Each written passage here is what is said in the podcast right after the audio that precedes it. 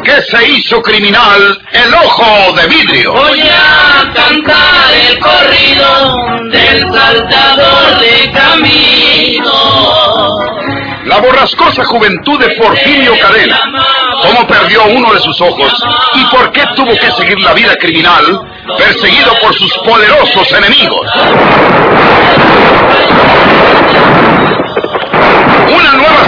Serie campilana del escritor norteño, Don Rosendo Ocaña.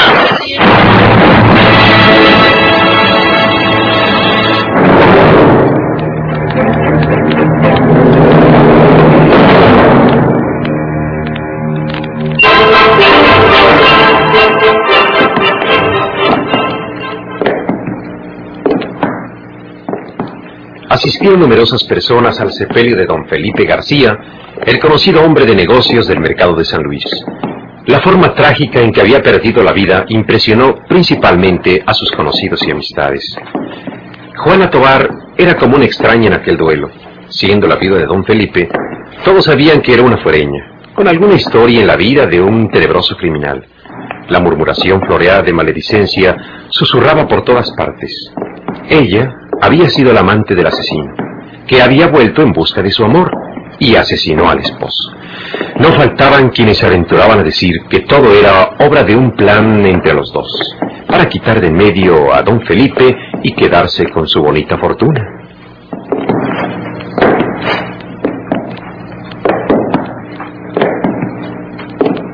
Juana, acompañada de María Inés, se quedaron al último y luego que se despidieron severamente los concurrentes, pausadamente desandaban el triste andador del cementerio.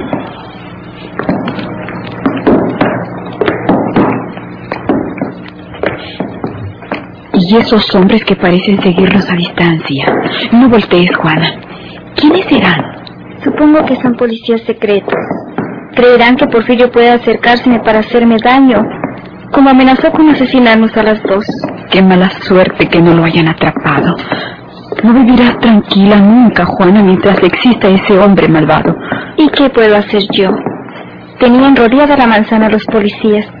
El inspector aseguraba que no podría escapar, pero con solo ponerse ese disfraz de anciano que tanto acostumbra para sus crímenes, pasó entre ellos fácilmente. Qué torpes. No debieron permitir que saliera nadie de la casa. Juana, yo soy la culpable, la responsable de esta tragedia. No, porque no lo digas, María Inés.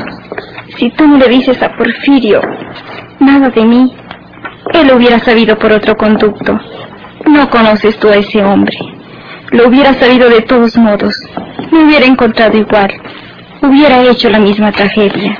Como quiera que sea, yo tengo una gran culpa en esto. No merezco tu amistad, Juana. Amaba al compadre Felipe. Dios sabe que ese sentimiento nació en mí después que quedé viuda. Lo amaba y quería que se casara conmigo y no contigo. Tenías más derecho que yo.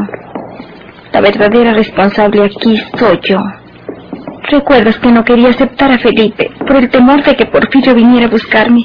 Sí, pero olvidemos eso, María Inés. Cambiemos de tema, al menos por ahora. Yo he quedado desorientada por completo. Con motivo de nuestro viaje y luego la instalación de nuestra casa, apenas conozco las amistades de Felipe. ¿Qué será de sus bienes? ¿Hizo testamento? El compadre era muy cuidadoso en todo.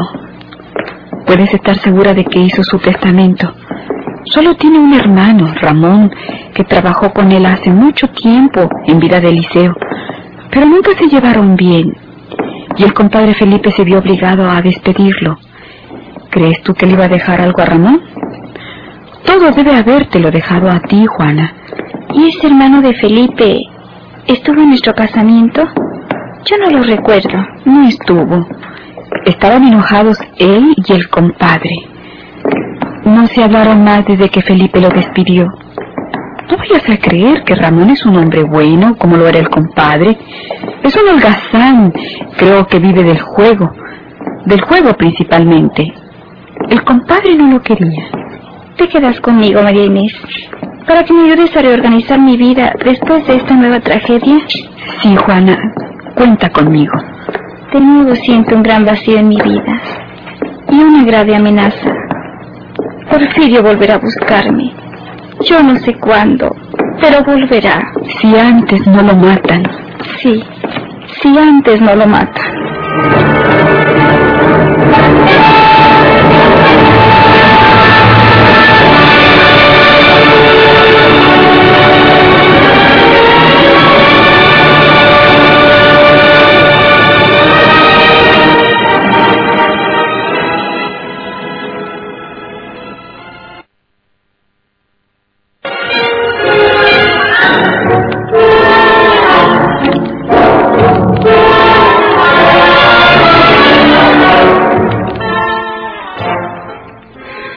Lo mandé llamar Andrés Sauzón porque hay un asunto suyo que compete a este juzgado. Mire, señor juez de letras, sé bien cuál puede ser ese asunto que dice su merced, pero háblese primero con el capitán Salazar, porque cuando me pidió que le ayudara a buscar a Porfirio, quedamos en que la autoridad no me haría nada ni por los tiros que le dio María Jesús, ni por el que le metió logia. No, no, no, no. No se trata de eso. Se trata de otro delito cometido por usted. ¿Cuál otro delito?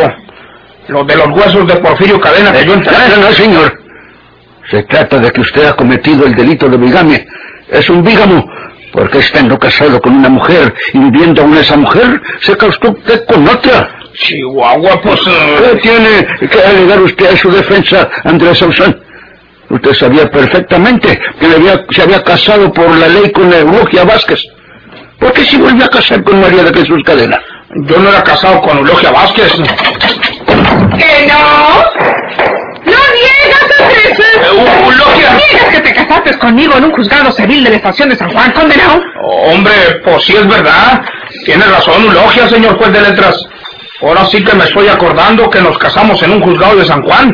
Yo estaba gerrándole, señor juez de letra. Soy casado, bien casado con Eulogia. Ahora esta vieja aquí presente. Pero cuando te casaste conmigo no era una vieja. Es verdad, pero le voy a decir lo cierto, señor juez de letras. Con la que no soy casado eh, es con María Jesús Cadena. Con esa muchacha no me casé nunca. ¿Qué estás diciendo, mondao? Chihuahua. Tienes la desvergüenza de decir que no te casaste conmigo. Cuando aquí a dos cuadras está el juzgado donde nos casó el juez civil y ahí nomás enfrentito está la parroquia donde nos echaron la bendición. De veras, es verdad, se me había olvidado. Pues mira qué olvidadizo. Ulogia y yo venimos a pedirle aquí al juez de letras que arregle este asunto porque no es honrado que Ulogia diga que eres su marido y que yo también tenga que decir que estoy casado contigo. La primera mujer tuya fui yo, Andrés. Tú fuiste plato de segunda mesa, María Jesús. ¿Por qué no sabía la verdad? Porque ignoraba que este animal era tan bruto que se había encandilado con una vieja fea como tú le... En mi juventud fui más bonita que tú. Pues dame una fotografía pa' entonces. Lo que te voy a dar es una cachetada si sigues insultándome. Las cachetadas no se dan en árboles. ¿Quieres que te la plante? Eh, Un, un momento, un momento. ¿A poco me asusta? ¿Me hacen favor de guardar silencio? Voy a mandar llamar al encargado para que le encierre a usted en la cárcel del pueblo, Andrés Sauzón, hasta que se le inicie el proceso correspondiente por el delito de bigamia. No se muevan de aquí. Déjame ver si anda por aquí adentro el muchacho mandadero. Te van a fregar, Andrés, por haberme engañado. Mm, Tan inocente la huerca. No comiences otra vez, Ulogia. Y creyen que yo me voy a esperar hasta que me agarren. Te volví a ver. ¡Andrés! ¡Andrés! ¡Señor juez! ¡Señor juez, se va! ¡Andrés! ¡Desgraciado! ¡Ya se peló!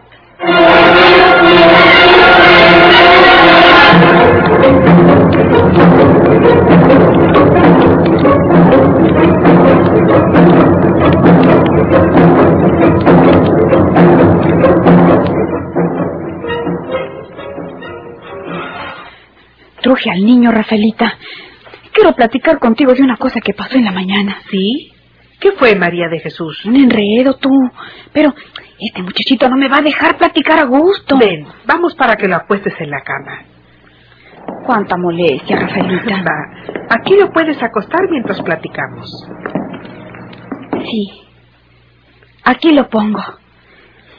Nomás voy a hacer un lado este periódico que tienes aquí. Se va a quedar silencito mi muchachito, ¿eh? ¿Qué? ¿Qué dice aquí el, No leas ese periódico, María de Jesús. el asesino Porfirio Cadena? ¿Reaparece en San Luis Potosí? Yo lo estaba leyendo cuando llegaste, María de Jesús. Si he sabido que entraríamos para acá, lo escondo. ¿Asesinó a balazos el conocido comerciante don Felipe García que se había casado recientemente con, con la señora Juana Tobar? ¡Qué hombre! ¿Por qué no se acuerda Diosito de él? Si al cabo nomás sabe vivir para andar haciendo males.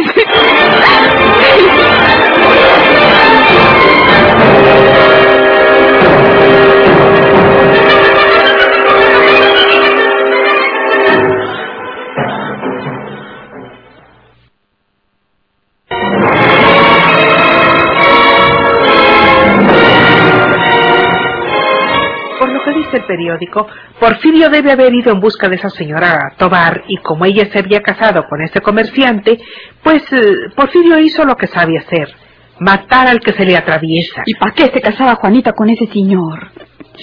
¿Y si ya se había casado, para qué se quedaba en San Luis? ¿A poco no iba a esperar que Porfirio la fuera a buscar? Ella también tiene la culpa. No podemos saber las razones que haya tenido Juana Tobar para casarse con ese señor. Después de todo, ella no está ligada a Porfirio por algún lazo que debiera respetar. Y sabes el daño que nos acarreará a nosotros ese nuevo atentado de Porfirio. Se va a venir para acá. Puedes estar segura de que se refugiará en estas tierras que conoce desde niño. Cuando no ande ya por aquí, si pudo burlar a la policía de San Luis. Yo ya no quiero verlo. Pues los demás menos queremos verlo, María de Jesús. Ya me voy para casa. ¿Qué ando haciendo en la calle si mi hermano Porfirio acaba de matar a otro ser humano? Ya casi toda la gente lo sabrá por el periódico. Con razón vi de que algunas personas mirándome ahora que venía. En Don Isidoro había muchos hombres y se secretearon cuando yo pasé por la banqueta. Ahora ya sé por qué. Bueno, Rafaelita, me llevo a mi muchachito y me voy para casa. No me atrevo a retenerte. Si te quedaras seguiríamos hablando de lo mismo. Olvídate de Porfirio, mujer. Era bueno que él se olvidara de mí. No le voy a desear un mal a un hermano mío, pero ojalá que la policía de San Luis no lo deje venir para acá. Que lo agarren y lo metan en la prisión por mucho tiempo, para que sufra y se deje de andar haciendo tantos males. Bueno, Rafaelita, ya me voy. Te acompaño hasta la puerta. Y me saludas al señor Octavio cuando venga. Ya debe haber llegado. Hace un momento oí sonar la puerta de la calle. Tiene que haber sido él.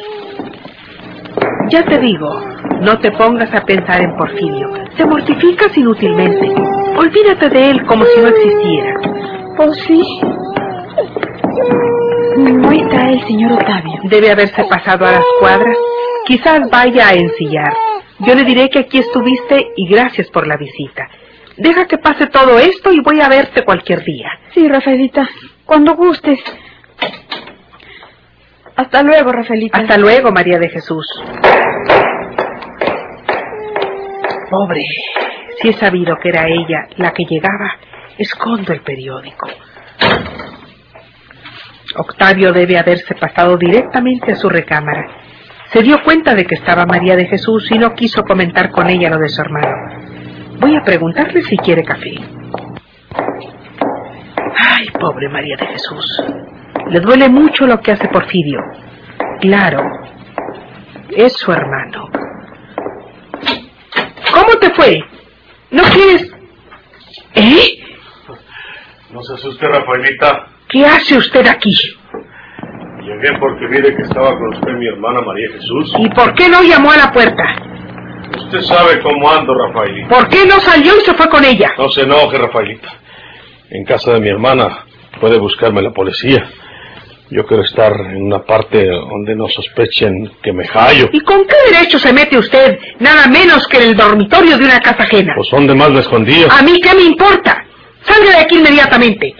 Mi esposo no tardará en regresar. Oí sonar la puerta de la calle y creí que era él. Váyase inmediatamente.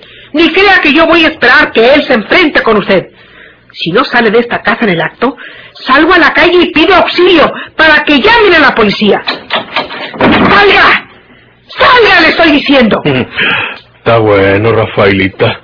Ya me voy, no se enoje.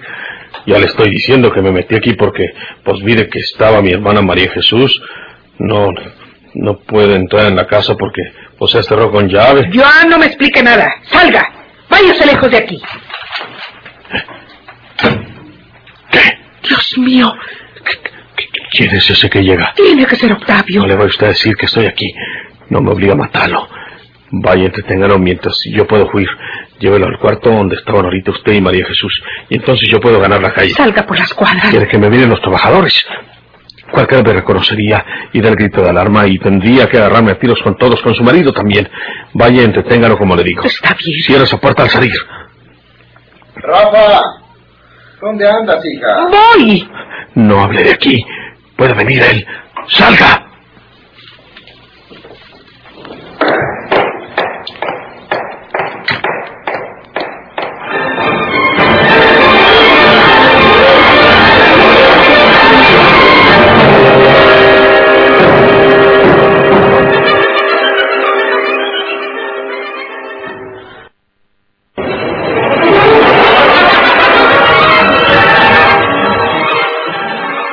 Porfirio venía huyendo de San Luis.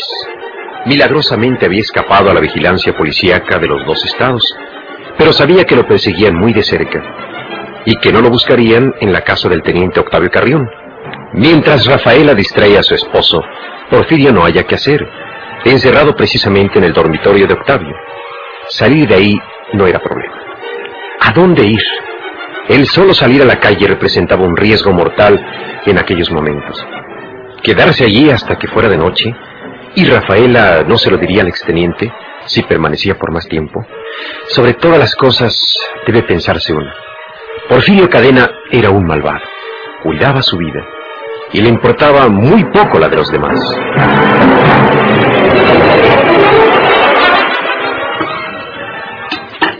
Eh, ¿Quieres otra taza de café? Ah, gracias. Prefiero conservar apetito para cenar al rato. Ya son después de las seis. Mm, ¿No vas a salir a ninguna parte? No, me siento cansado. Voy a mi cuarto a... ¡Hija! ¿Qué te pasa? Eh, Se, se me cayó esto. No me fijé. Te veo muy nerviosa desde que llegué. ¿Ha pasado algo que no me has dicho? No, nada. Voy a traer en qué recoger esto. Y yo voy a mi cuarto a descansar un poco. No. ¿No qué? Bueno, ¿qué te pasa? Oh, creo que estoy asustada porque se me cayó esto de las manos. No, no, no, no me hagas caso. ¿Quieres ayudarme a, a recoger esto? Luego te vas a descansar. ¿Qué quieres que haga? Trae la escoba, está afuera. Yo anduve barriendo en el patio, por favor. Mm, Está bien, voy a buscarla.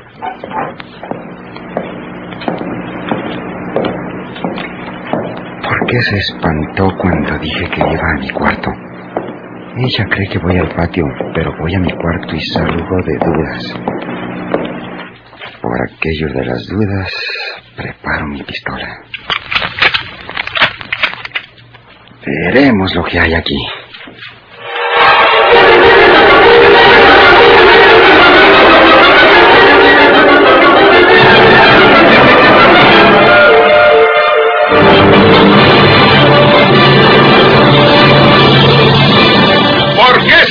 Criminal el ojo de vidrio?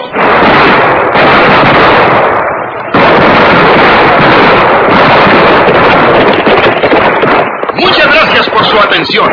Sigan escuchando los vibrantes capítulos de esta nueva serie rural. ¿Por qué se hizo criminal el ojo de vidrio? se disfrazaba de arriero para asaltar los poblados.